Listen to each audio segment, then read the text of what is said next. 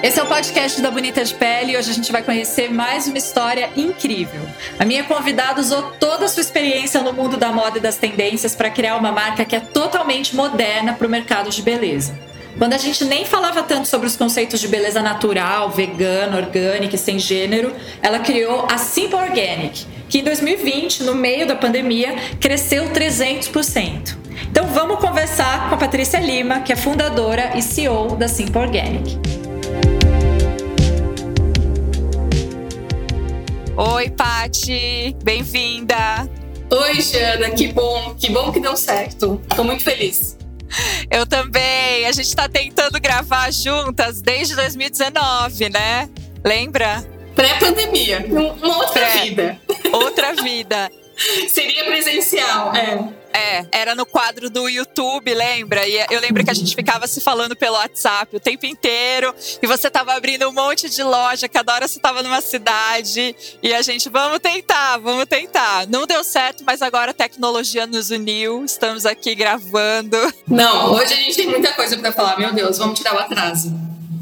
É bom que a gente tira o atraso, porque daí já tem mais assunto ainda, né? Então já vou começar te falando, Paty, que não tem como eu começar sem falar das voltas que o mundo dá, porque a gente se conheceu no São Paulo Fashion Week anos atrás. É, e você tinha uma revista de moda, Catarina. Eu nunca vou esquecer de você no editorial fotografado à noite pelo do Borsato. Nossa, eu amo. Eu preciso resgatar esse material. Preciso trazer ele à tona, isso, Jana. Traz. Eu lembro que a gente, eu acho que a gente se conheceu no São Paulo Fashion Week e aí você me convidou para fazer essas fotos. Daí o Du, que é nosso amigo em comum, fotógrafo, ia fotografar. E eu lembro que é, era durante a semana de moda, né? Então é, a gente tinha que fazer à noite, porque tinha desfile de, até a noite, de manhã até a noite. E eu lembro que vocês fizeram o cabelo em mim bem alto, lembra? Com batom azul. Eu não lembro desse detalhe, mas eu lembro de você subindo em árvore, alguma coisa assim, no meio ah! da madrugada. Aham, eu lembro disso. Meu Deus, por favor, acha essas fotos. Eu acho que isso deve ser, sei lá, de 2009, 2010, né? Por aí? Muito, meu Deus, muito tempo. Muito tempo muito atrás. Muito tempo. Amém. Então, assim, depois que sair esse podcast, se você achar essa foto, você. Não, eu vou resgatar. Eu vou resgatar e eu vou pensar bem o que, que a gente vai fazer com essas fotos, já. eu acho que vem uma campanha do batom azul aí, mas vamos ver. Ô, Paty, mas queria te perguntar se a moda foi o seu primeiro amor antes da beleza. A moda sempre foi meu primeiro amor, assim. Ela continua sendo. Tanto que eu acho que assim, ela tem uma história ligada à moda muito forte. Não tem como, assim. E, e quem trabalha com moda, você não consegue desconectar.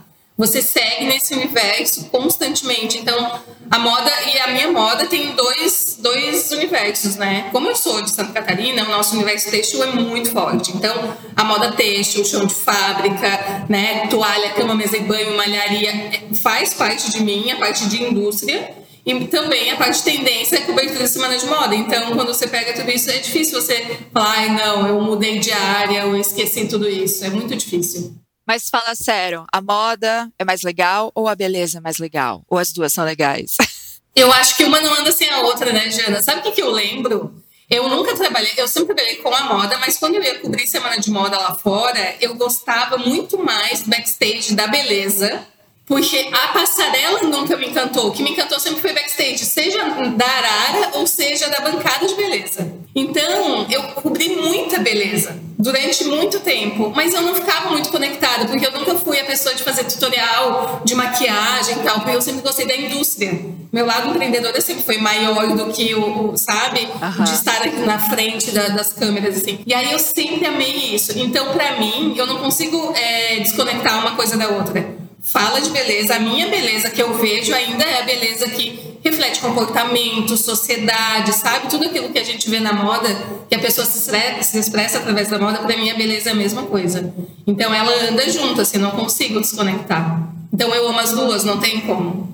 Amei. E a Catarina era a sua revista que, antes de você começar a Simple, o que, que, que você fazia na Catarina? Como que funcionava? Ela sempre foi minha revista autoral. A gente nunca ganhou um centavo com ela. Sempre foi um projeto, assim, de vamos fazer, vamos acontecer o que a gente quer fazer demais. É, é uma forma de expressão mesmo. E ela sempre cresceu muito nessa liberdade editorial. Então, imagina, 10, 15 anos atrás, o mercado editorial muito forte, as bancas de revista muito forte, e a gente já tinha uma coisa de, cara, a gente prefere não vender anúncio e pegar todos os amigos, fotógrafos, stylists, maquiadores fazer o que a gente quiser. E sempre foi assim. E aí ela não morreu, ela está ali dormindo, assim, sabe? Nesse uhum. momento. Quem assumiu o projeto para mim e fez uma edição ano passado completamente colaborativa, como sempre foi, foi o Márcio Banff, que eu acho que você conhece, que é o Banff. Amo, amo. amo. Sim, ele é, assim, meu irmão de alma. E ele falou, cara, eu sei que tu não vai tocar, Catarina.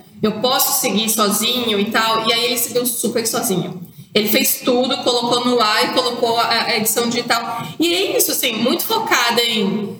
E foi muito legal. A edição do ano passado, ele conseguiu trazer uma galera que estava cansada de não produzir porque era pandemia.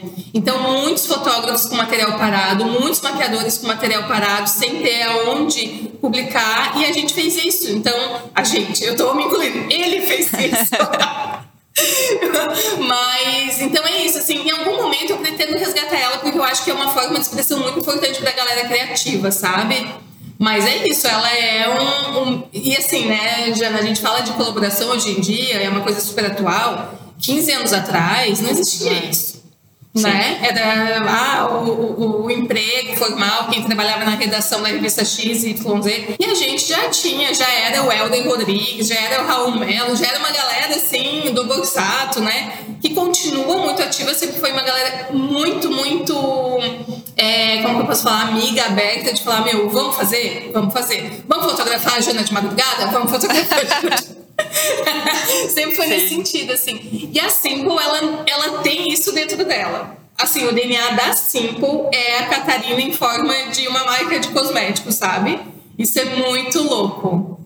Que legal. Não, é incrível você falar isso, porque quando eu comecei a ler sobre né, suas entrevistas, para a gente ver o roteiro assim, eu lembro muito dessa época sua da Catarina, de te ver nos uhum. corredores, e uhum. eu lembro muito da Catarina, de ser uma revista que ela já era muito moderna para a época, e de você ser muito empreendedora naquele meio, que era uma coisa que nem se falava tanto, né? Tipo, da gente, né?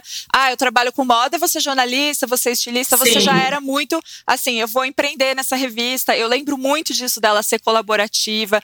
Eu lembro muito dos editoriais que eram muito modernos. Você falou do Márcio Banff, que é um Sim. stylist e é um professor de moda e é uma pessoa, uma cabeça da moda muito incrível, um editor de moda muito incrível, que, que sempre também foi muito moderno, né? E é muito legal, porque daí depois quando eu, eu, eu, não lembrava do, do começo da Simple no São Paulo Fashion Week, mas para mim o que mais me marcou do, do começo da Simple foi primeiro a história vídeo depois de você ter sua filha e você ter escolhido ela nascer ali no mundo da moda, que foi uma coisa que eu fiquei me, me questionando, nossa, mas ela nasceu no São Paulo Fashion Week também. E é muito legal você falar isso. Então ela foi quase uma continuidade, mas então me conta desse começo, me conta como foi foi isso? É, então, ela, é uma continuidade. Na minha vida, claro que são empresas diferentes, momentos diferentes, mas na minha vida ela é a continuidade. Uh, só marca um outro momento da minha vida, que foi o quê?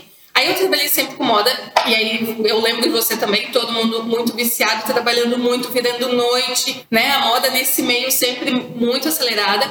E eu achava tudo ok, sempre fui workaholic. Aí quando eu engravidei, eu pensei, cara, eu vou ter a Maia, e uma semana depois já tô no escritório de novo. Jana, eu reformei o escritório, coloquei berço dentro do escritório. Falei, não, vou voltar trabalhando. E aí, quando você vira mãe, você fala: opa, não mando mais na minha vida.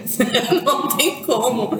E aí, eu lembro, assim, é, ela com três meses, seis meses, e eu olhava e falava: gente, eu não me identifico mais com isso. E aí começou a dar uma neura na minha cabeça, tá? Eu não falo muito nessas nas entrevistas de uma forma tão clara, mas como estamos entre amigas, eu posso falar contigo. Cara, eu comecei a pirar, assim, eu, eu falava assim, meu Deus, o que eu faço? Eu trabalhava, enquanto estava grávida antes, com muitas marcas infantis fazendo livro, campanha, revista. E eu falava, eu não acredito que eu, eu não são os valores que eu quero pregar para minha filha, é, a, a magreza extrema. Aí comecei a me questionar sobre várias coisas da moda.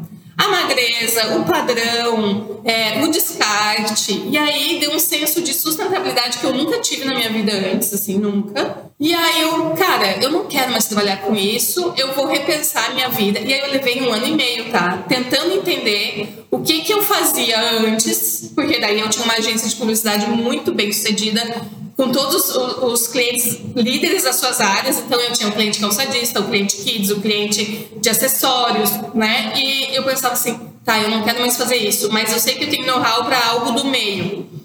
E aí, quando eu fui buscar sustentabilidade, entender, é, veio, caiu de, assim, no meu colo, beleza natural. E aí, eu olhei para o mercado e eu falei, gente, da onde eu venho, lá de São Paulo Fashion Week, não existe esse conceito.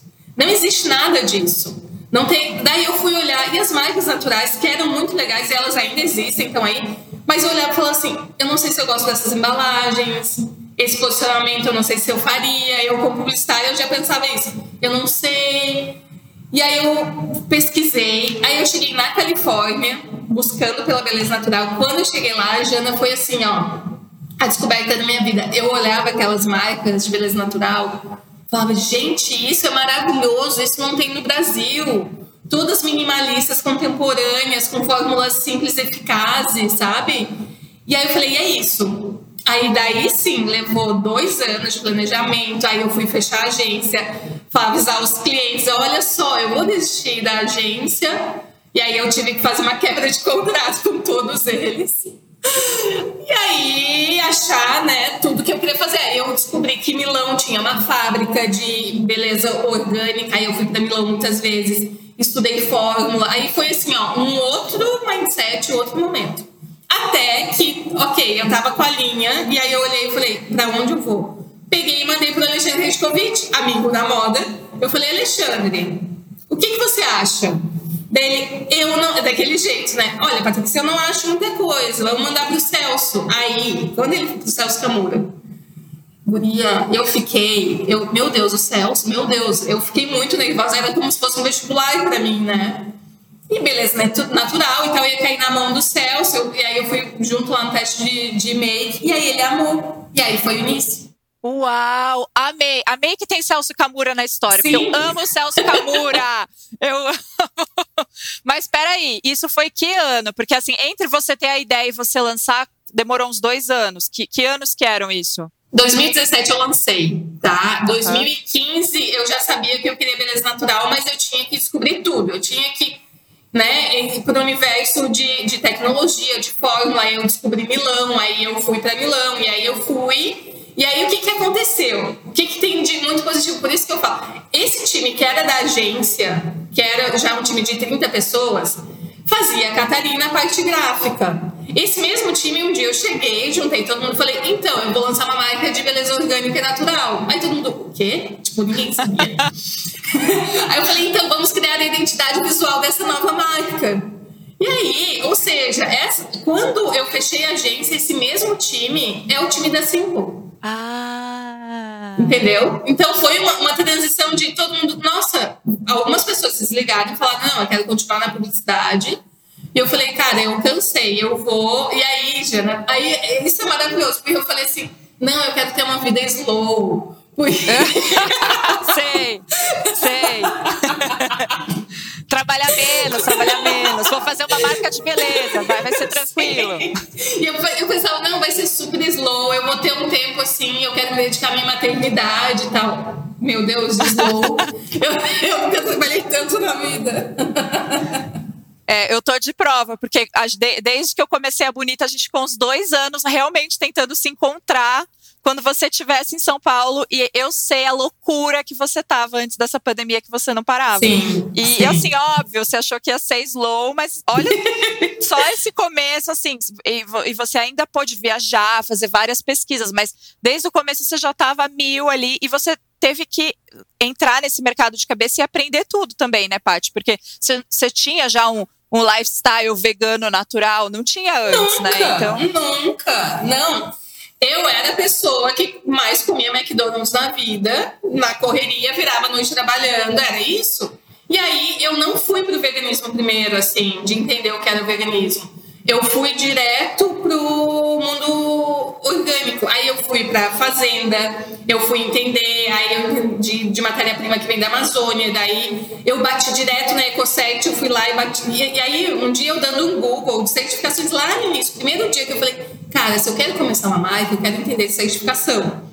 E aí eu descobri que o escritório da EcoSet era em Floripa. Na mesma hora eu peguei o carro, fui lá e falei, então, eu quero montar aqui uma marca e como é e tal. E a Priscila, até hoje, ela é uma pessoa super reconhecida no meio da beleza natural. E ela falou, nossa, daí foi ela que falou: olha, eu te sugiro, tem uma fábrica que faz lá na Itália. Eu falei, como assim? Na Itália e tal. Enfim. E aí começou. Só que daí, o que, que, o que, que aconteceu? Eu fiz a primeira coleção, muito focada na make, e eu tinha um estoque já para seis meses. E quando eu fui para São Paulo Fashion Week, e a Index já começou com a gente, deu uma explosão de mídia. Beleza natural, passarela, Celso Camura, Alexandre e tal, e era um conceito muito novo, imagina. E aí vendeu em 45 dias.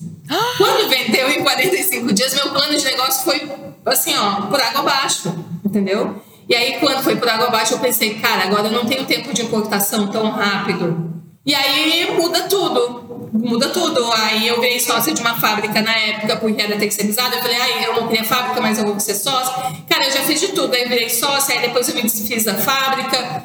Tudo já nessa produção de entender o que é fórmula. E a primeira pessoa que eu contratei na Simple, assim, focada, era um, um time já técnico. O primeiro era um químico. E aí eu fui aprendendo, entendendo. Então, assim, quando eu olho para trás, parece que foi uma vida inteira, mas isso só faz quatro anos que a gente lançou. Isso foi o que eu mais fiquei chocada, porque eu, quando eu fui ver que você lançou em 2017, eu falei, imagina, tá errado isso aqui, faz uhum. muito mais tempo. Foi assim, um furacão desde 2017 foi. que você lançou, né? Então, e eu fiz a marca nessa coisa do vou ser slow e vou exportar, tanto que a comunicação dela é toda em inglês. Uhum. Quando ela caiu no São Paulo Fashion Week e lançou e foi uma explosão, aí eu vi que o mercado brasileiro estava extremamente carente e ia absorver. E aí eu mudei tudo. Eu falei, não, quer saber? Eu vou seguir no Brasil.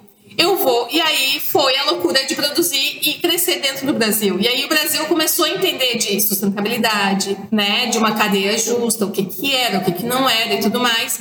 Então, assim, eu vejo hoje, quatro anos para trás, era outro país na forma de consumo, completamente outro, e a gente ajudou a construir isso. Isso me deixa muito feliz, assim. Então, falar de impacto positivo, sabe? Você tem uma marca que as pessoas se questionam muito na, na questão do impacto. Você presta conta, né, para a tua comunidade, todo mundo cria junto e tal. Então, isso lá no início eu já sabia que eu já tinha feito uma troca positiva que quando, Jana, quando eu falei assim, não, eu vou fechar a agência, a agência estava no auge do faturamento dela, tá? No auge de ser bem sucedida e os clientes que todo mundo queria atender e tudo mais. E aí todo mundo falou, cara, tu tá louca, tu vai trocar o certo pelo incerto. É isso que eu queria te perguntar, porque assim, em 2017 já era muito moderno você chegar com uma marca com todo esse propósito de cruelty free, vegana, orgânica, natural. Uhum. Já, já assim, é, são quatro anos, mas já era uma coisa assim. A diferentona chegou. Sim, mas sim. eu imagino em 2015, quando você começou a ter essa ideia, e depois quando você chegou para o seu time na agência, ou para quem trabalhava com você até ali na moda, eu queria saber o que, que as pessoas te falaram. Tipo assim, se alguém falou assim, meu, você tá louca, como assim? Todo mundo, não teve ninguém que achou legal. Mentira! Sério? Ah, minha família, meus amigos, todo mundo falava assim, mas você vai. Cara, você trabalhou tanto pra agência chegar nesse ponto, uma agência especializada em moda, nanana. Deu, gente, eu não, não tô mais feliz. Não é isso. E aí, na época, sabe quem estava crescendo? A Honest, da Jessica Alba. Ah, sim. E aí eu olhava para os Estados Unidos e falava: esse movimento vai chegar no Brasil. E aí entra uma coisa de WGCN, de você olhar a tendência de comportamento de consumo e tudo mais. Eu falava: não estão falando disso aqui agora dessa maneira, mas vai chegar no Brasil. E aí foi a hora que eu decidi ir para lá, enfim, Estados Unidos fazer essa imersão. E aí eu descobri na Califórnia uma coisa que eu não sabia, que foi isso que eu te contei. Então, assim, muita gente. Fala, mas assim, as mesmas pessoas que me falavam isso, as mesmas pessoas que lá, sei lá, 20 anos atrás, quando eu falei, eu vou fazer uma revista independente. Todo mundo fala, não, tu tá louca. A mesma coisa. Então, eu já tô meio acostumada com isso, assim. Não, eu amei isso. Você sabe, Paty, que eu tenho uma técnica. Quando eu tenho uma ideia muito louca, que eu tenho certeza que vai dar certo, eu tenho X pessoas muito caretas que estão próximas de mim que eu falo a ideia.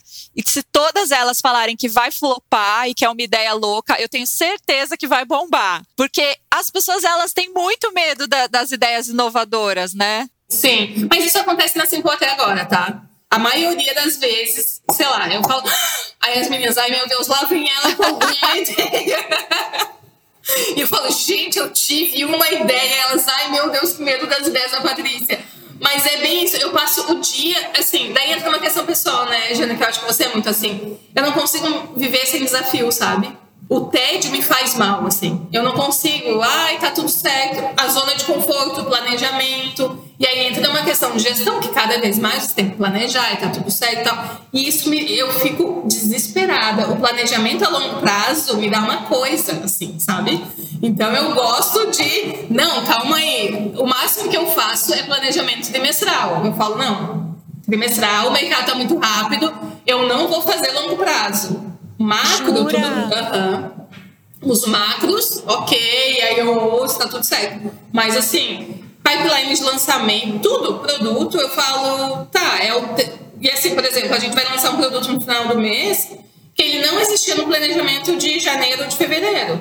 Eu simplesmente falei, eu acho que tem um produto incrível, ou o fornecedor chega às vezes com uma matéria-prima incrível, eu falo, é agora, a gente vai lançar isso, entende?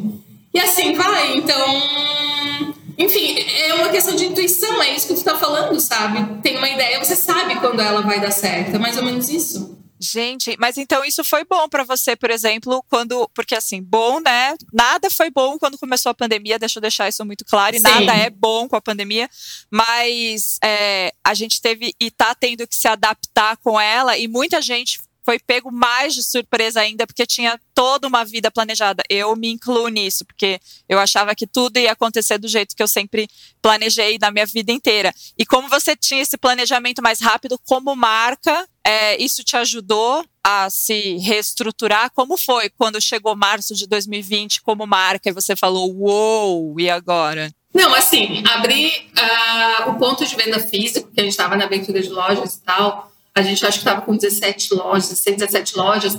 E aí eu juntei todo mundo. Quando fechou tudo, tipo, começou a fechar, a primeira loja a fechar foi a nossa própria. A gente tem uma loja própria que é do Jardins da Consolação. E aí eu juntei, eu falei, a primeira loja a fechar é a nossa pra gente mostrar para o nosso franqueado que a gente sim está sendo correto. Porque tinha muito assim, não sei se eu vou fechar, né? Que história, todo mundo muito perdido lá, com essa história de pandemia, ninguém sabia o que, que ia acontecer. E aí eu juntei todo mundo quando a gente fechou todas as lojas, shopping fechado, tudo. E eu falei: a gente tem duas chances. Ou a gente quebra na pandemia, ou a gente explode na pandemia. Deus, só pra mim só existe a chance de a gente explodir na pandemia, a gente vai fazer isso. A gente fez uma imersão de 48 horas de, tá, ok, o que, que nós vamos fazer para segurar, porque a gente tem é, recém abriu uma rede de franquia, entendeu? O digital não era preocupação, né? Porque no digital você, claro, você tem custo tudo mais, mas é completamente diferente. Você ter aluguel de shopping, vendedor na loja, sabe? É outro, assim, Jana, é outro e, é, e o dinheiro alheio, né?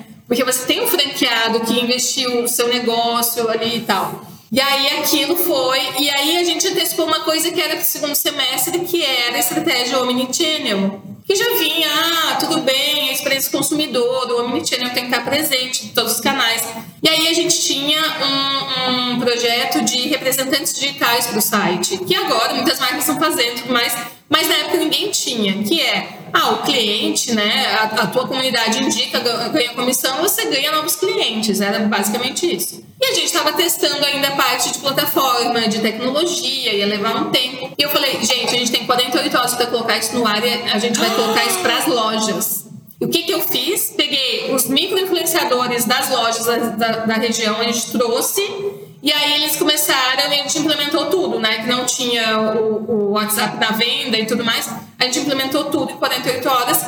E aí a gente teve a grata surpresa de várias lojas nossas venderam mais de portas fechadas do que de portas abertas. Uau, que loucura! E tudo nesse esquema de comunicar ali nas regiões Sim. de cada uma que a loja estava vendendo online, que estava vendendo pelo WhatsApp, que a venda continuava desse jeito? É, e aí esse, esse time de representante digital da loja, que era um projeto só para o site, entendeu? E aí a gente levou isso para as lojas e foi Uau. o que funcionou. E aí, olha só, a gente cresceu em 2020 300%. Caceta. Mas aí tem vários, vários é, como que eu posso falar? Vários aspectos, tá? Um deles é a consciência das pessoas que durante a pandemia, elas, o que era uma tendência, beleza natural, falar do universo orgânico, vegano, foi consolidado, assim. Veio a pandemia, as pessoas olharam e criaram consciência de consumo, Cara, tudo fechado, tinha lá golfinho em Veneza, lembra daquelas é. imagens? Era assim, meu Deus, o que estamos fazendo com o mundo? Agora eu preciso cuidar, porque se a gente consome menos e consome com consciência, o mundo vai ser menos impactado. Isso fez com que as marcas. E aí, assim, marcas indie, é, o digital cresceu. Então, tudo isso você junta tudo, dá esse ano de 2020, sabe? Sim. Mas isso que você falou, Jana, ali no início, que vocês lá em junho é, é, também cresceram muito. É, não sei se você pegou, mas o dado de, do Google de julho, só a busca por skincare, eu acho que passa de 600% de crescimento. E aí Sim. foi quando todas as marcas também cresceram muito.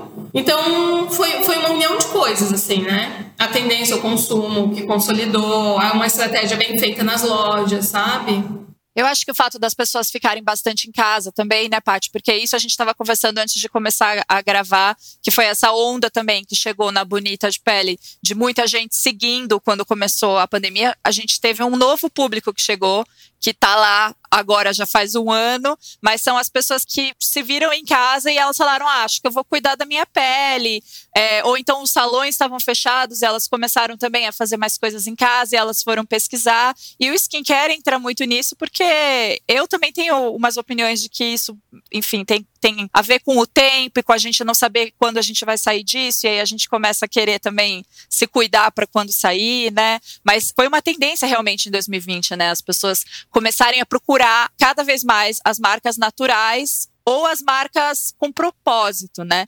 Eu até queria te perguntar isso, porque a Simple já nasceu com vários propósitos, né? Quando você fez ela, quando você fez a, a primeira linha que era de maquiagem e chegou lá para o Alexandre, lançou ela no São Paulo Fashion Week, quais que eram os propósitos que você já tinha nela e que você já tinha pesquisado e visto que estava rolando no mundo e falou, não, ela é essa pessoa aqui. Quais que eram?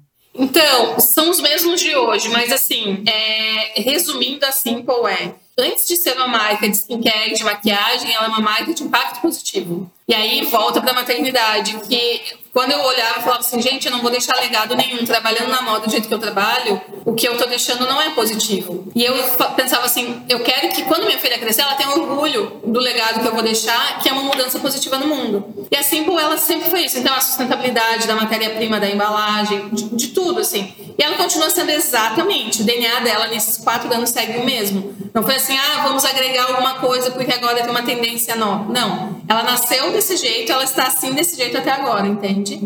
E ela já nasceu orgânica, já nasceu Tudo. natural, cruelty free, vegana e, e sem, sem, gênero. gênero. Né? Isso. Isso. é muito legal. Isso eu via agora, eu fui ver as suas entrevistas de 2017, quando você estava lançando, você falava muito disso dela ser sem gênero. Por que, que você falava tanto disso no começo? Por causa da Catarina, Jana. Porque na Catarina ah. a gente já tinha, a gente foi a primeira capa trans Entendeu? A gente sempre teve isso de trazer o sem gênero e tudo mais, é, porque ela era uma quebra de padrões, né? Então, assim, quando olha para Catarina, a Simple é filha da Catarina. Ela é uma sequência, entende? Então, assim, eu falava, gente, eu não vou criar uma marca feminina. Eu não consigo nem imaginar isso. Porque para mim não, não fazia sentido, porque eu já entendi que o universo seria sem gênero, sabe? E aí teve uma matéria da Veja que saiu essa semana, e aí a entrevista aconteceu semana passada, e a jornalista falando assim: não, porque agora as marcas não têm, não, não direcionam para as pessoas e tal. Eu disse, pois é, mas quatro anos atrás as pessoas achavam loucura e não entendiam nem o termo, o que era sem gênero, né? Então era completamente louco. Agora, assim, eu trabalho muito, Jana, muito com gerações. Para mim, é, gerações, elas traduzem muito todos os comportamentos que a gente tem que ter né, à frente de uma marca. Então, a Simple ela é uma marca voltada para a geração Millennium e Z, muito claramente. Na pandemia, para a gente veio o público, o Baby Boomer, que não comprava digitalmente e que muitas vezes ainda esse público olha acha estranho isso. Como assim? Não é uma marca para homem ou para mulher? A gente recebeu questionamento de mas o pH da pele é diferente Sim. E aí, quem derrubou esse conceito do pH, da pele e tal, foram as drags, que a gente fez muito conteúdo com as drags lá no primeiro ano. E falava, não, sabe? Então, tudo aquilo que eu tinha vontade, eu consegui colocar comercialmente e funcionou, sabe? É óbvio que funciona numa escala lá em 2017 muito menor, né? 2018, e aí as coisas vão ganhando um, um outro patamar, assim, né? Conforme o tempo passa. Ô, Paty, desde 2017 que você lançou, ela, eu tenho a impressão de que ela foi crescendo, crescendo assim super rápido. É, teve alguma estratégia que você usou para ela ficar tão conhecida desde o começo? Ou você acha que foram várias estratégias que foram dando certo? Porque tem algumas pessoas que eu entrevisto que falam assim: ah, eu fui na influenciadora certa, ah, eu fui na loja do, do shopping certo, sei lá. Como, como que foi a sua estratégia que fez ela crescer tanto e ficar tão conhecida? Eu acho que tem uma estratégia de tudo que eu não podia fazer nos meus clientes da agência, que eu. e eles falavam, não, eu não sei. Eu falava, ah, na Simpa eu vou fazer. Por exemplo, é, sempre. Acho que você sabe disso, né, Jana? Aquela coisa do, ai, nós vamos criar uma marca para a mulher contemporânea. Aquela mulher que é inatingível, né? Uma mulher assim, ou trabalhava o público-alvo. E eu falava, gente, isso não funciona. Assim, pô, desde que eu falava, gente, não existe público-alvo. A pessoa chega ou pela saúde, porque a pessoa pode ser super saudável, ter uma alimentação regrada e tal, e ela chega querendo limpar também os cosméticos. Ela chega pela saúde, pelo aspecto de, de tratamento. Eu tenho um público que vem da parte do câncer, câncer de mama, é, pessoas que estão passando por quimioterapia, radioterapia, que não podem usar nada de sintético, descobrem a beleza natural. Aí tem o público que vem pela performance, que simplesmente se é orgânica, se é natural, se é vegana, tanto faz, gosta do produto.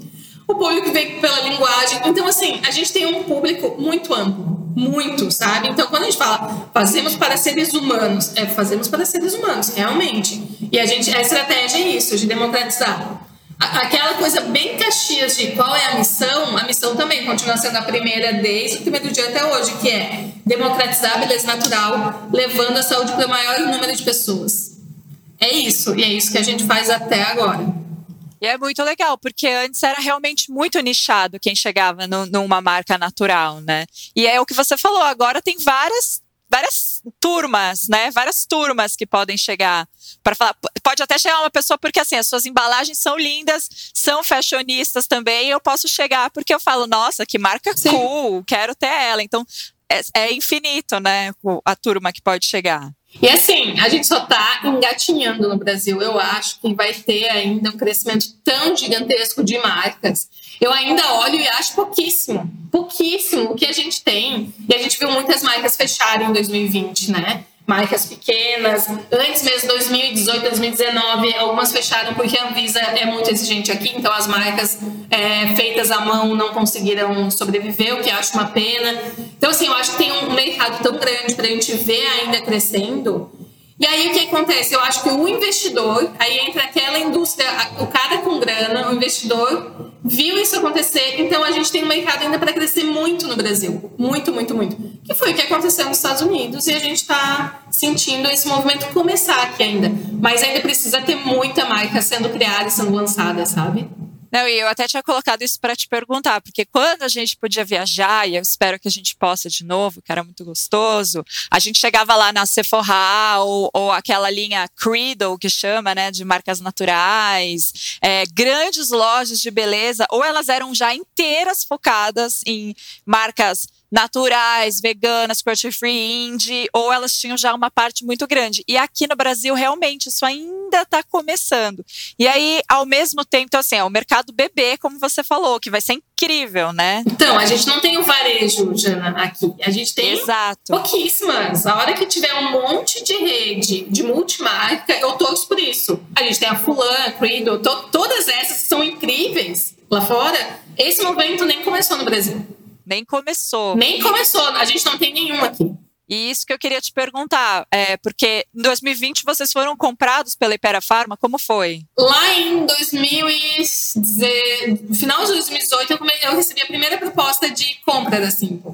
E aí, era muita proposta. Era family office, investidor, todo tipo de investidor tinha. É, venture capital, tudo. E aí eu ficava sempre, óbvio, dá muito medo. A hora que você vê o teu negócio indo bem, só que você quer que ele cresça mais, que você precisa desse fôlego financeiro e tudo mais, você tem é aquilo, é um casamento, você tem que saber para onde você tá indo. E aí eu tava quase fechando, no início lá em março de 2020, quase fechando com um fundo de investimento, que eu adorava eles, adoro eles, enfim. E aí chegou a Ipera. Quando chegou a Ipera, eu falei, opa, cara, eles faziam sentido porque eles trabalham com saúde, porque eles têm um outro universo de tecnologia. E aí eu pensava, bom, eu posso ter todo o dinheiro do mundo em vários, né? É, o investidor está aí. Muitas marcas vão receber investimento. Então, o dinheiro não era problema.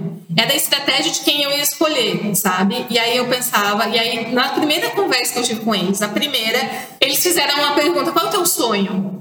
E aí eu falei, meu sonho é democratizar muito, é baratear, é conseguir levar tecnologia, é tirar vários. Ah, eu quero tirar o estigma de ai, beleza natural, não sei se tem performance. E aí eles, assim, a gente tinha a mesma estratégia, a mesma visão, né? Eles têm um trabalho com um tecmatologista muito forte.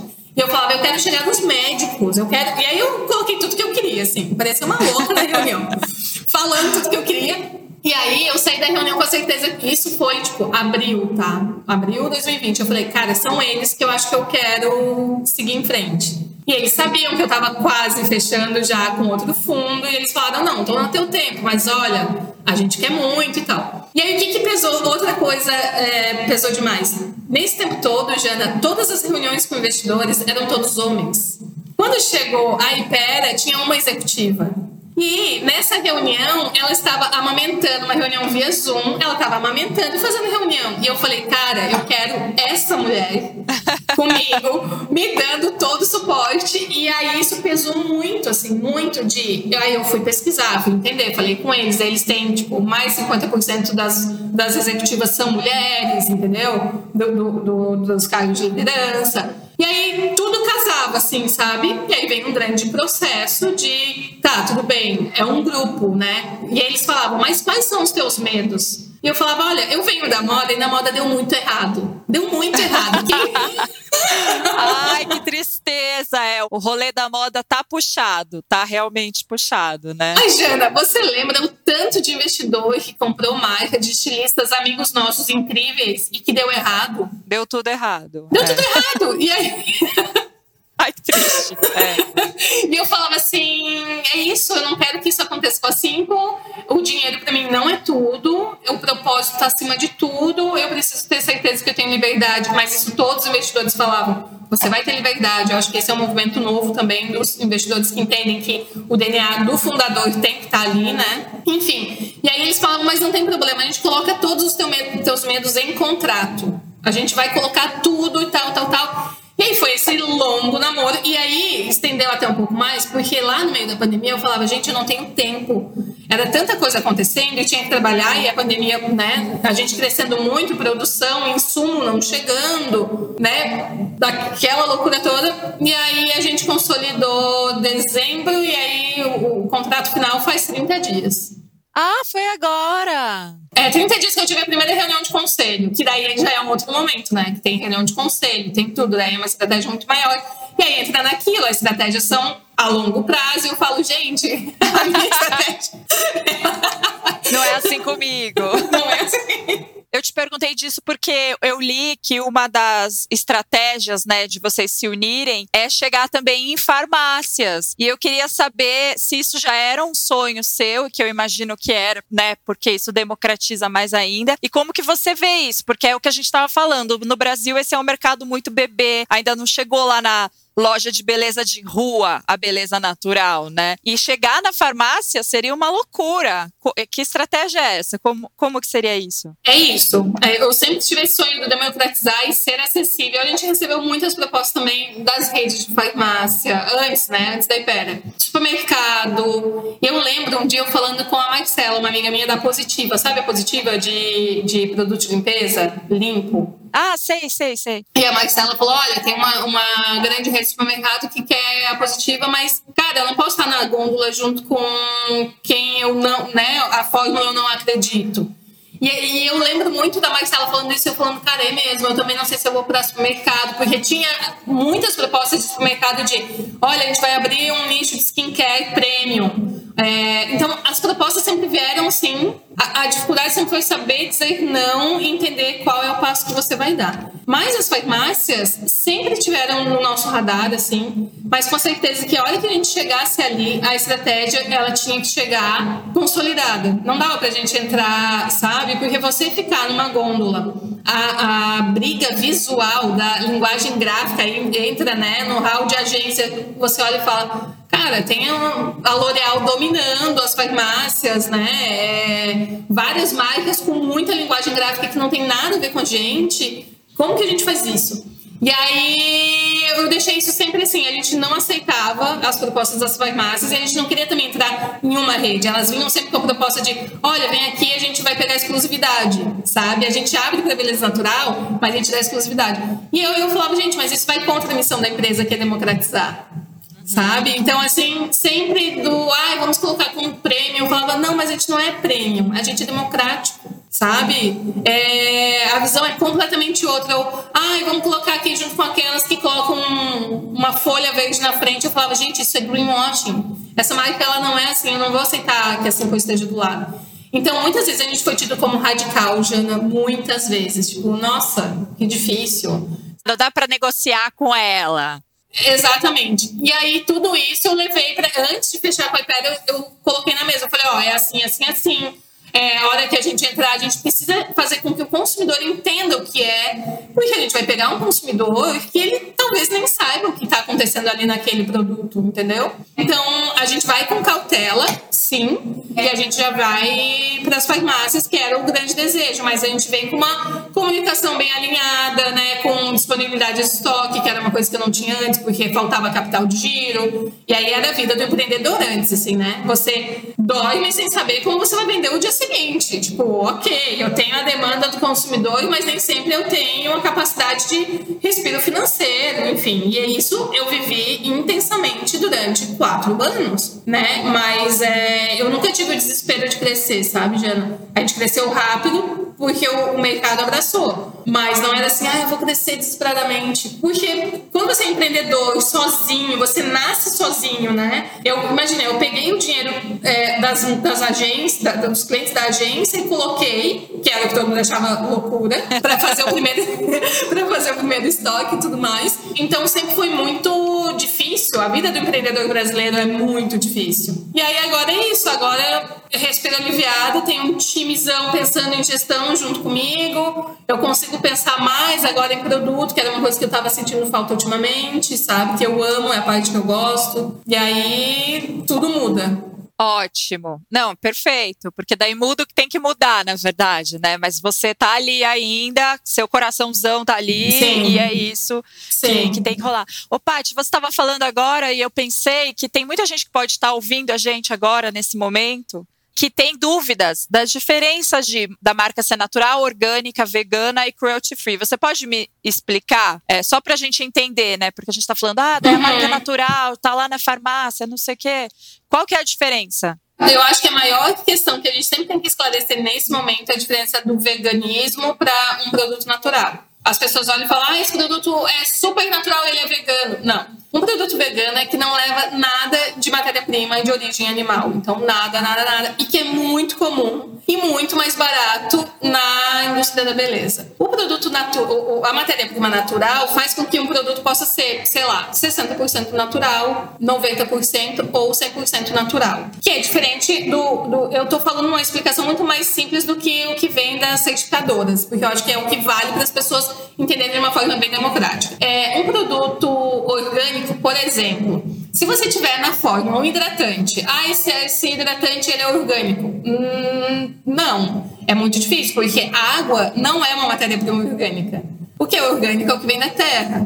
Então, por exemplo, é muito mais fácil você ter fórmulas orgânicas, 100% orgânicas, feitas de óleos, por exemplo. A gente vai lançar um produto maravilhoso, esse lançamento eu posso contar para vocês. A gente vai lançar um produto muito maravilhoso para tatuagem, que ele vem uma, E isso também é muito nosso universo, né? Quem é que pensa em colocar um produto orgânico para hidratar a tatuagem, sabe? Demais, demais. E aí, sim, você consegue tirar uma fórmula porque ela vai ser 100% feita de óleos, uma, um blend de óleos. Então, às vezes as pessoas falam assim: ah, mas esse hidratante, meu Deus, ele não é orgânico. Não, se ele tiver água na fórmula, o que a maioria dos hidratantes leva, ele já não é o 100% orgânico. Então é isso, assim. É... E o cruelty free é quando não tem testes em animais, quando não tem a crueldade animal. Então, são tantas bandeiras que eu entendo que seja difícil, mas assim, a gente vê muito Gôndolas de supermercado, aqueles produtos mais acessíveis, shampoo e tudo mais. Ah, esse produto é cruelty free. Mas as pessoas ficam sem entender se aquilo é vegano ou se não é vegano né? Então é, é, confuso mesmo. Mas eu acho que isso está melhorando muito rapidamente. E as pessoas estão entendendo e começam a, a, a ver para onde a gente está indo, assim, né? Esclarecendo a informação. É, assim, aqui do meu lado, como Bonita de Pele, eu vejo pelo público da Bonita de Pele, eles não só sabem tudo, como eles querem saber de todos os produtos de todas as marcas. E, e, hoje eu vejo que quando uma marca lança, as pessoas elas já têm a listinha ali do check, né? Essa marca, mas ela é cruelty free. E mesmo quando a pessoa não é vegana, porque o veganismo é um lifestyle muito mais amplo, né? E eu acho lindo e incrível. Ainda não consegui nem chegar perto desse lifestyle, mas mas é muito interessante, porque as pessoas, elas, na beleza, elas já estão muito ligadas a isso. E até eu queria te perguntar: você acha que hoje uma marca consegue nascer sem propósito? Porque até muito pouco tempo, até muitos, até quando você nasceu, as marcas ainda, tipo, não estavam pensando tanto nisso. E hoje, como que é? Eu acho que ainda tem, tá, Jana? Eu tô vendo alguns movimentos no mercado que tem marcas que nascem sem propósito, porque entendem que nesse momento é legal e o público quer, lá, uma marca vegana. Nasce. E durante algum tempo elas vão performar, e durante algum. O que, que é daí entra aquilo? O propósito, ele é muito abstrato. Porque você pode falar assim, tudo bem, o meu propósito é ter um impacto positivo. Talvez o propósito da outra pessoa seja é, criar uma marca e vender depois por uma questão financeira. E sim, e a gente vê isso acontecendo. O mercado de beleza está cheio de várias pequenas marcas nascendo. De, e aí eu posso falar porque são vários homens investidores que me chamam às vezes pelo meu direct, eu faço reunião com eles, eles falam, meu, que legal. Isso marcas legais, assim, mas que elas não têm propósito, mas elas são marcas veganas, entendeu? E eles falam assim, esses dias eu tava falando com um e ele disse assim, é, eu queria muito ter um rosto feminino na minha marca, porque eu vejo que assim como tem você à frente da marca, ou, ou várias marcas de beleza natural tem, dele você acha que eu contrato uma influenciadora e tal? Eu falei, olha, você acha que tem uma estratégia de marketing, mas o que é, é, né? Se nada impede que você seja o rosto da sua marca, enfim. Então, eu acho que tem isso assim de tem uma oportunidade de mercado, eu vou criar uma marca. Então, sem propósito, sim, eu acho que está acontecendo isso. Se elas vão sobreviver no longo prazo, aí eu acho que não, entendeu? Pode nascer, pode ganhar um, um, um dinheiro agora, entendendo que isso é um, um movimento, que ah, é um modismo, o modismo vai cair e vai ficar quem tem o um propósito, quem, quem realmente acredita, quem entende e ouve a sua comunidade, entendeu? Que está trabalhando com as pessoas. Então, eu acho que, que esse movimento, como a gente vê em várias áreas, né? Muitas vezes tem, sei lá, dois anos de uma tendência e depois cai. Uau! E você acha que o mercado de beleza natural ainda é visto como natureba ou isso já está mudando? Está mudando, né? Mudando, mas ainda estamos no caminho. Acho que ainda estamos construindo isso, sim. É uma das coisas que eu sempre brinco em todas as. A palavra natureba para simple não existe, não pode existir, porque ela é quase depreciativa. Porque o Natureba, ele dá a entender que não tem tecnologia, ele dá Exato. a entender que não tem performance, entendeu? E a gente está falando de uma área, meu Deus, a tecnologia está muito. Por exemplo, a nossa, um dos produtos que a gente mais vende, nossa vitamina C. A vitamina C, ela é uma vitamina C importada porque ela é certificada natural com uma tecnologia absurda. Hora que você fala assim, ah, essa vitamina C, sei lá, é natureba, cara, você destrói o que ela realmente é, é né? Então tem isso, assim. Eu acho que essa construção ela tá acontecendo ainda, sabe? É, eu acho que tem, que tem muito a ver com as pessoas entenderem que a beleza natural pode sim ter tecnologia, né, Paty? Porque é uma construção mesmo que fizeram na nossa cabeça de que o que é natural é a pessoa que faz lá no quintal da casa dela um sabonete Sim, natural sim. e te vende. E, e tem incríveis, tem pessoas que fazem é, produtos artesanais incríveis e conheço pessoas Mas é que usam outro também. mercado. Mas é outro rolê, né? O- é, ela, existe uma tecnologia. Eu até tinha colocado isso aqui porque no começo você chegou como maquiagem, mas hoje eu vejo muito a Simple muito forte no skincare e eu sei que você curte muito também essa parte, né, do, de fazer o produto de skincare e um skincare que tem muita tecnologia. E eu queria te perguntar se é diferente você chegar nos produtos de maquiagem e de skincare é, com a tecnologia que você quer. Então, a gente nasceu com uma linha, sei lá, talvez 40% maquiagem, mas já tinha skincare. Então, já tinha primer, já tinha o óleo, o sérum, já tinha várias coisas. Só que, e lá atrás, quando não tinha esse boom do skincare, é, ele já vendeu muito mais do que eu imaginava também, porque tinha esse espaço. E aí, mas entra uma coisa que é a relação com os maquiadores, né? Os maquiadores, quando eles assumem uma marca, quando eles abraçam uma marca, eles dão muita vida para os produtos. E aí você também tem uma experiência muito diferente, assim. Então, isso foi um dos pontos que os maquiadores trouxeram. Mas, assim, no desenvolvimento de produto, a maquiagem ela é extremamente desafiadora na questão de performance de cor. Então, você ter é, um produto que não vai ficar com fundo branco, é, sabe? Ela tem esse desafio. Eu lembro que em 2018 a gente lançou uma linha de batons só para fazer Casa de Criadores e São Paulo Fashion Week para mostrar que tinha pigmentação e tinha durabilidade. Eu sabia que não ia vender, porque eram cores completamente é, assim, autorais, menos comerciais, mas fez com que as pessoas entendessem que sim, que era muito pigmentado. E que a gente né, performava talvez muito melhor que o sintético. A performance do natural, é, e aí quando você entra para o skincare, ele tem uma alta performance porque a pele reconhece de uma maneira diferente. Ela absorve muito melhor. A tecnologia, ela está muito implícita também na, na construção dessa matéria-prima. Então, a gente pega essa indústria numa cadeia de fornecedores, tem uma tecnologia absurda para entregar a mesma performance né, no produto natural para você competir com o sintético. Então, assim, é, eu acho que já foi, daí entra aquilo de... Hoje a gente já tem muitos, mas muitos dermatologistas que amam beleza natural.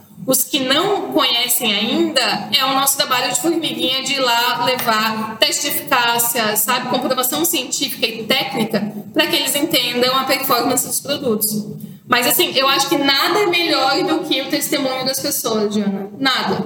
Você ter o testemunho do consumidor falando, da, ah, já tentei de tudo, na questão de acne, muitas vezes já tentei de tudo e tal. Cara, encontra na beleza natural a solução. Então isso sabe? Mancha, enfim, é os problemas mais clássicos, mais desafiadores né, no skincare, a beleza natural trabalha muito bem.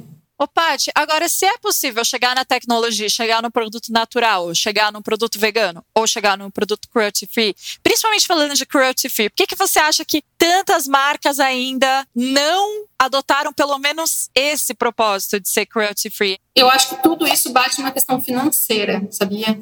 O financeiro fala mais alto. Então, o que é mais rápido, o que é mais barato, dentro de uma cadeia de larga produção, acho que grandes marcas acabam privilegiando isso, assim. Eu tenho uma cautela e uma preocupação, tá, Diana, que eu já volto para essa tua resposta, que é assim, o que a gente viu acontecendo na moda, as fast fashions entrando, derrubando o preço e você não sabe o que está por trás, eu vejo isso acontecer na beleza agora com mais rapidez. Em cima daquilo que você falou também, ah, você acha que é possível criar uma marca sem propósito? Eu vejo muita gente fazendo isso. Então, assim, ah, produto acessível. Tá, ele é acessível, mas a que preço ele está acessível? Qual é a cadeia que vem por trás? Entendeu? Não faz muito sentido. Hoje a gente trabalha muito em cima da, da, da acessibilidade da Simple, assim, muito, muito, muito. Só que, cara, se você tem uma cadeia transparente, se você tem uma cadeia valorizada, se a mão de obra é sustentável. Por exemplo, a gente tem o CB2, né, que é um produto que é super inovador, que é um blending de óleos para aparecer no mercado brasileiro como uma solução ao canabidiol da cannabis, enfim. Esse produto, ele poderia talvez ser muito mais barato se a gente não tivesse uma, uma extração sustentável, com trabalho social em comunidades quilombolas.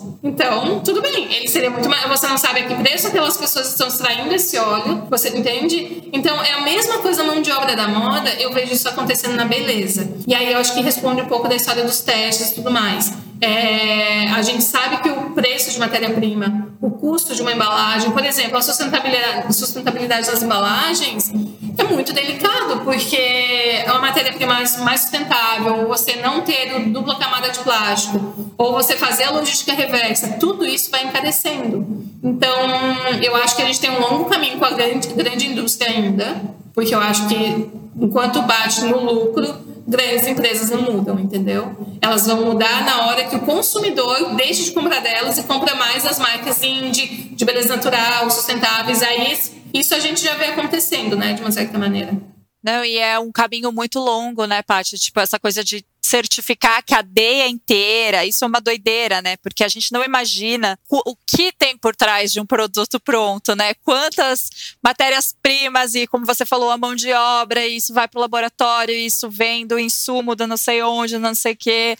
Então, é, é uma, uma loucura essa certificação. Agora, a, o teste em animais hoje em dia tem uma super tecnologia que é a pele feita em laboratório, né? uhum. né? Então, que também é cara, né? Que também é um, é um investimento, né? Então, mas a questão, por exemplo, de testes em animais, eu acho que esse é o ponto que vai cair mais rápido, porque a gente está vendo uma mudança muito rápida, assim. Eu não vejo que o Brasil esteja num problema muito grande. Eu acho que são mais as grandes marcas americanas, da Europa, enfim, que ainda estão nisso. Eu não, a gente vê os grandes, é, as grandes marcas brasileiras, mesmo seja do sintético, elas né, já, já, não testam. já não testam. Então, eu acho que isso já é uma coisa antiga. Eu acho que o mercado de beleza ele tá mudando tanto que ele tem, tem conceitos que vão ficando velhos e antigos muito rápido. Tipo, teste é. é uma coisa que já é velha, sabe? Como assim? Não é necessário, né? Então. Ó, tem uma coisa que a gente fala e, e, cada vez mais as pessoas falam na indústria da beleza. Vai chegar um momento que não vai ter mais o, o conceito beleza limpa, porque todas as marcas serão limpas. E isso, eu acho que daqui uns 5, 10 anos, não vai ter assim, ah, essa é a beleza limpa. Não, não vai ter. Todo mundo vai por esse caminho.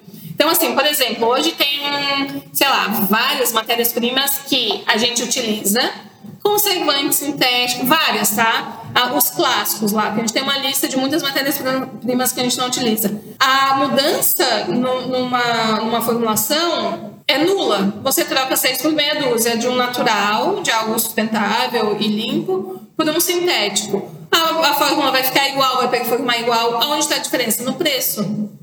Então, né, você vai pegar uma matéria-prima que é mais barata porque ela, assim, a natural ela vai fazer a mesma coisa. Porém, ela é limpa, ela é natural, ela é sustentável. Então, isso aos poucos eu acho que vai mudar. Mas eu vejo essa preocupação do que eu vejo na moda, sabe? Do fast fashion entrando na moda e, e mão de obra e tudo mais. E a beleza entrando nesse caminho. Isso me preocupa um pouco. É, mas eu acho que eu acho que vai ter muita e muita coisa vai mudar ainda. Sabe aonde que a gente a gente tem uma esperança, Jana? Por exemplo, a comunidade da Simple, os teus seguidores, que são as pessoas que entendem, que buscam e que disseminam isso, é a direção que mais vai colocar todas as outras marcas contra a parede e vai fiscalizar. Então, Total né? É a polícia, a polícia da beleza. entendeu? Não, porque é real, porque eu vejo no dia a dia as marcas mudando, as marcas mudando postura, as, assim, mudando tudo, porque as pessoas estão lá falando: ei, peraí, não é assim, eu entendo tudo e eu não quero desse jeito. E eu acho também que os, a, a, o tempo vai mudar, a, a, contagem do tempo, né? Porque agora a gente vai ficar muito tempo ainda vivendo na pandemia e, e, e, e como os anos são e passam, vai ser muito diferente, eu acho, para nossa geração. Então, é, eu acho que a gente sabe que a tecnologia vai também acelerar e tantas mudanças de comportamento. Então, eu não sei, Paty, eu acho que em breve, assim, se a gente se falar daqui a um ano, talvez a gente fale assim, nossa, menina, olha tudo que aconteceu. talvez.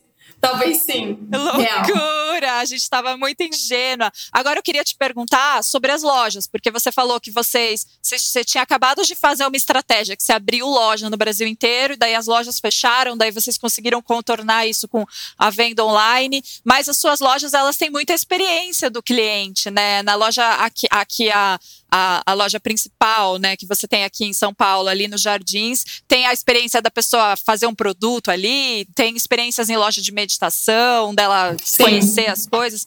É, e como fica isso? Você tem uma nova estratégia? Como vai ficar? A gente sente muita falta disso. Primeiro que a gente sente muita falta. Mas a gente entende que. Por que, que eu abri loja, Jana? Por duas coisas. Lado de empreendedorismo, porque não existia eu já olhava as marcas americanas, as, as multimarcas, e falava, gente, eles têm varejo de beleza limpa, então acho que o Brasil merece tal. Então, tudo que alguém não fez, eu tenho vontade de fazer. Se alguém já tivesse feito, eu acho que eu ia falar, ah, eu não sei se eu quero. Tudo bem, não precisa ter. Mas eu queria ser a primeira e a gente conseguiu fazer isso. E as lojas, elas, elas têm uma resposta para o consumidor brasileiro que é o sensorial. As pessoas gostam do sensorial, de ver, de testar, de sentir o cheiro, né? Ver a textura e tudo mais. E isso faz muita falta. Então, assim, por exemplo, a gente teve de novo um novo lockdown agora, esse mês de março, e muitas lojas, muitas, muitas, muitas e agora começaram a voltar a abrir, sei lá, semana passada. Então a gente sabe que a gente vai passar por esse momento, só que as lojas, a gente está com tudo pronto para lançar os protocolos nas lojas, que é protocolo de estética mesmo, massagem facial, corporal e tudo mais, que eu amo, porque eu sou louca por spa, eu amo, assim, a experiência de você ir e tudo mais. Então a gente vai levar isso para as lojas, que é uma coisa que a gente adora. Então no planejamento que eu posso te falar, é isso, assim, as lojas elas vêm, elas vêm mais mais pro sensorial e elas entram com mais tecnologia, entende? É, tem, tem várias coisas. A gente vai abrir uma loja no JK, uma loja própria agora, daqui 40, 60 dias, e ela é algo completamente inovador do que tem no mercado de beleza brasileiro. Ela é completamente diferente. E já prevendo esse comportamento pós-pandemia, entendeu? Com pouco contato, com muita tecnologia e tudo mais. Então, as lojas elas têm sim uma nova leitura de experiência, mas tudo isso pautado no em quanto tempo essa pandemia dura, como vai ser, como a gente tem que respeitar todas as regras né, de saúde e tudo mais, mas também de inovação. Porque cada vez mais as pessoas querem no digital a própria loja física. Então, qual é a experiência que ela tem no ponto de venda, sabe? Além do que ela pode ter no tester do produto tem mil coisas para se fazer na loja, né? Então a gente vai bastante para esse caminho. E é muito louco, né? Porque antes ir numa loja era uma coisa que era qualquer coisa na nossa vida. Você entrava em qualquer loja. Agora, quando você consegue lá com a sua máscara entrar numa loja, parece que você tá assim. Meu Deus, é a coisa mais moderna que eu fiz na minha vida. Que é incrível! É, é muito louco. Então, é assim, eu, eu, eu, imagino que a experiência né, de, de ir numa loja, ela vai existir ainda, mas a gente vai estar tá tão na tela, tão tecnológico, que realmente quando você for tem que valer muito a pena. Sim, tem que ser sim. lindo, tem que ser lindo. É, o momento ele tem que ser outro, assim. Eu acho que é. tudo muda, né? Tudo muda. E aí sim, é um desafio. Eu acho que é um desafio não só para Simples, mas para todo o mercado de varejo. Eu acho que é um desafio gigantesco. Mas a gente só está acelerando coisas que a gente queria fazer também, sabe? Mas é isso, por exemplo, ah, quando que vai entrar os protocolos? Eu não sei. Isso era para abril do ano passado. Então eu vou fazer. Cara, eu tenho que esperar, né? A vacinação, o governo que a gente tem, assim, a gente, tem, a gente dorme com o inimigo. Então, é. se a gente tivesse um governo cuidando da gente, a gente conseguiria pelo menos tentar prever. Não tem, então não sei sabe? Se a gente tivesse pelo menos vacina para, né, pelo menos uma, uma ideia Sim. de quando todo mundo ia vacinar, né? Isso já ia ser outro papo, né? E, e talvez informação também, né, para as pessoas, enfim, né? São tantas coisas, mas tenho muita fé que de algum jeito a gente, como brasileiros que somos, a gente vai conseguir se reinventar, pelo amor de Deus, gente. Sim, e aí eu ia sim. te perguntar uma coisa que é o que, que você mais gosta de se envolver hoje da Simple, mas eu não sei, eu tenho a impressão de que você gosta de fazer tudo, você ainda ama muito ela, né? Tipo, desde quando ela ainda era uma bebê, para você é o mesmo amor, né? Desenvolver em tudo. Eu amo tudo, porém o produto para mim é o coração da empresa. Assim, ah, eu acho maravilhoso. E o que eu sinto muita falta é visitar fornecedor, por exemplo. Eu adorava ir, porque eu, eu gosto disso, de ver como é feito, entendeu? De conhecer a, a indústria que está fazendo matéria-prima e tudo mais. E há um ano eu não faço isso. E eu fico desesperada, sabe? Que a amostra chega direto no laboratório e você tem ali no potinho você não consegue é, ter esse contato. Então, esse processo do desenvolver o produto, ah, eu acho mágico, eu amo, amo, amo, amo, assim. Então agora a gente está com um monte de lançamento que a gente segurou em 2020 que a gente não via sentido lançar no meio daquilo tudo. A gente foi segurando, segurando, segurando e aí agora a gente vai soltar vários lançamentos. Legal. Ô, Paty, você é uma pessoa muito visionária, né? Você já estava vendo a beleza do futuro muitos anos atrás. É, então, eu queria que você falasse para gente o que, que você está olhando agora, que é para gente saber o que, que vai pegar daqui a alguns anos. Conta para gente. Eu acho que a beleza ela evolui ainda mais, Jana. A gente está ainda dentro de um quadrado, de olhando se isso é maquiagem, se isso é skincare. Eu acho que a beleza ela transcende, sabe? Acho que ela vem muito para a vida como um todo, assim. Eu acho que ela evolui para o que a gente a alimentação, para o que a gente está consumindo, para a beleza holística. E isso, a beleza holística, holística ela ainda está nichada. Uhum. Então, hoje a beleza holística é a beleza natural de 4, 5 anos atrás. E a beleza holística é o todo, né? É a mente, o corpo, o skincare, a maquiagem, o comportamento. Eu acho que isso a gente vai evoluir muito ainda, sabe? Eu não consigo entender muito você ter é, tem um termo que eu amo, e tanto que tem nesse último lançamento, que é a beleza mindfulness. Você fazer as coisas com propósito, inclusive, tipo, cara, não precisa ficar aplicando um produto à toa, sabe? Se você vai fazer até a aplicação, cara, tem um propósito, pode ser, não precisa ter a rotina de 20 passos. Um com propósito, que aquilo faça sentido para ti, sabe? E isso é uma coisa que eu amo. Então, quando eu falo desse, desse lançamento que a gente teve, o CB2, que é o Stick, é o primeiro produto de wellness realmente que a gente lançou, que ele tem sim um resultado maravilhoso de skincare, mas se você quiser só ativar o teu sistema endocannabinoide que te faz bem, você vai usar ele. Isso para mim é algo, sabe, muito além, que você fala assim, não, eu tô muito cansado, eu entendo que eu tô muito estressado, eu vou passar aqui um stick que vai me relaxar, que vai me fazer bem. Eu acho que isso é um olhar bem mais pro futuro, quando a gente fala do holístico.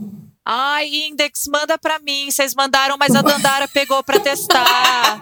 Manda pra mim, Index. Ai, vai, gente. Isso é quinto episódio do podcast. Eu ainda não tinha pedido nenhum mimo. Chegou a hora, vai. Por favor. A gente manda. Eu quero, eu quero. Manda mimos. A gente está chegando no final, então eu vou te fazer algumas perguntas que eu faço para todo mundo. A primeira é: manda spoiler, porque a gente quer spoiler. Eu sei que todo mundo que vai ouvir aqui vem lá da Bonita de Pele ou vem lá da Simple Organic, então vai, vão ser as comunidades juntas. Já dá um spoilerzinho pra gente, vai. A gente Eu tenho um maravilhoso, que é a linha capilar. A gente entra para um novo universo. Para! Uhum. Sim, sim. Como vai ser isso? Aí eu não posso contar tanto, mas já é agora, em breve, 60 dias tá aí.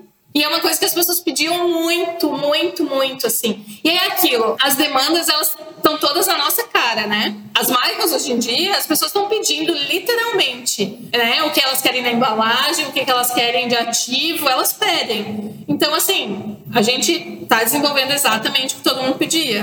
Então, assim, ah, eu amo a marca, mas, poxa, não tem linha de cabelo, sabe? Ah, enfim. Então, a gente vem por um caminho bem legal, tá? Bem legal você tá de olho no que a galera tá falando ali o tempo todo. O tempo todo. A gente trabalha sempre, por exemplo, a gente. Eu nunca pensei em lançar um produto Kids. Isso daí aconteceu em desenvolvimento de produto com a nossa comunidade junto e tinham muitas mulheres num dia que a gente estava fazendo reunião aí em São Paulo e a maioria, geração milênio, falou assim: tá, eu uso um produto natural orgânico e aí eu tenho meu filho e eu não tenho nada para usar no meu filho. Como assim? Sabe? E aí a gente criou um produto Kids apenas para atender a nossa comunidade, porque não era algo assim, não é vamos ter uma linha Kids. Talvez sim, talvez se algum momento a gente entender, ok, mas a gente criou um produto para atender a demanda que o nosso cliente já tinha, entende? E a linha capilar é, e assim, né? O brasileiro ama cabelo. A gente sabe disso. O desafio é você entregar e atender essa expectativa, né? Então esse desenvolvimento ele vem há algum tempo, assim, o que, que é mais difícil, sabe, Jana? Tipo, por onde você começa? Você sabe que ali na frente você vai ter uma família completa de produtos, mas quais são as prioridades, sabe? Então a gente é, estudou muito, conversou muito, entendeu quais são as prioridades e a gente lança aí em breve. Amei o spoiler. Então, próxima pergunta, eu quero saber quais são os seus planos para o futuro com a Simple. Do futuro, nossa, são tantos, tantos, tantos, tantos. É, eu acho que a Simple ela tem uma coisa hum, de não ter barreiras. Eu acho que eu resgato aquilo de levar ela para fora, tá? É, isso é muito importante, assim. Então, eu acredito muito na matéria-prima brasileira chegando lá fora.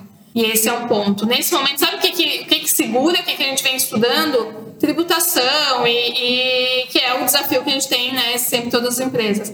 Mas é, a gente vai, a gente começa pelos Estados Unidos. Poxa, a gente já ganhou prêmio lá fora, a gente já foi convidado para vender em várias grandes marcas lá. E a gente não foi exatamente porque não era momento, que não tinha braço. Então, nesse momento pós-Ipera, é, é, uma das coisas que eu volto e falo, não, eu acho que um, uma das coisas que a Simple tem que cumprir é levar a beleza brasileira para fora do Brasil, assim, essa matéria-prima certificada na Amazônia, sabe? Enfim, acho que esse é um passo bem importante. E para o futuro do mercado de beleza no Brasil, o que, que você quer? Eu acho que isso, eu quero mais marcas com propósito, quero muito. E eu tenho um sonho muito grande de união de marcas. Eu tenho muito esse sonho. Quero muito que a gente tenha uma comunidade de marcas, de fundadores, que todo mundo possa ter um propósito em comum, sabe? Já tentei fazer isso várias vezes, já encomendei várias amigas fundadoras de marca falar, tá, vamos aí, vamos se juntar, vamos lá. E aí a galera sempre vai, tipo, meio deixando, sabe? Isso eu quero muito que a gente consiga fazer um movimento de propósito das marcas. Mas eu realmente desejo que a gente cresça mais no volume de, de opções de marcas saudáveis, com propósito. É, eu desejo muito que a gente tenha menos greenwashing, que eu acho que esse é um desafio gigantesco que a gente tem. Então, é, são muitas marcas muito grandes trabalhando e confundindo essa informação com o consumidor, assim. Então, eu desejo isso. Desejo que tenham muito mais marcas como a Simple, porque a gente tem um mercado inteiro de sintético para a gente conquistar. Entendeu? Então, beleza limpa está aqui. A gente tem que trazer todo mundo para o mercado de beleza limpa.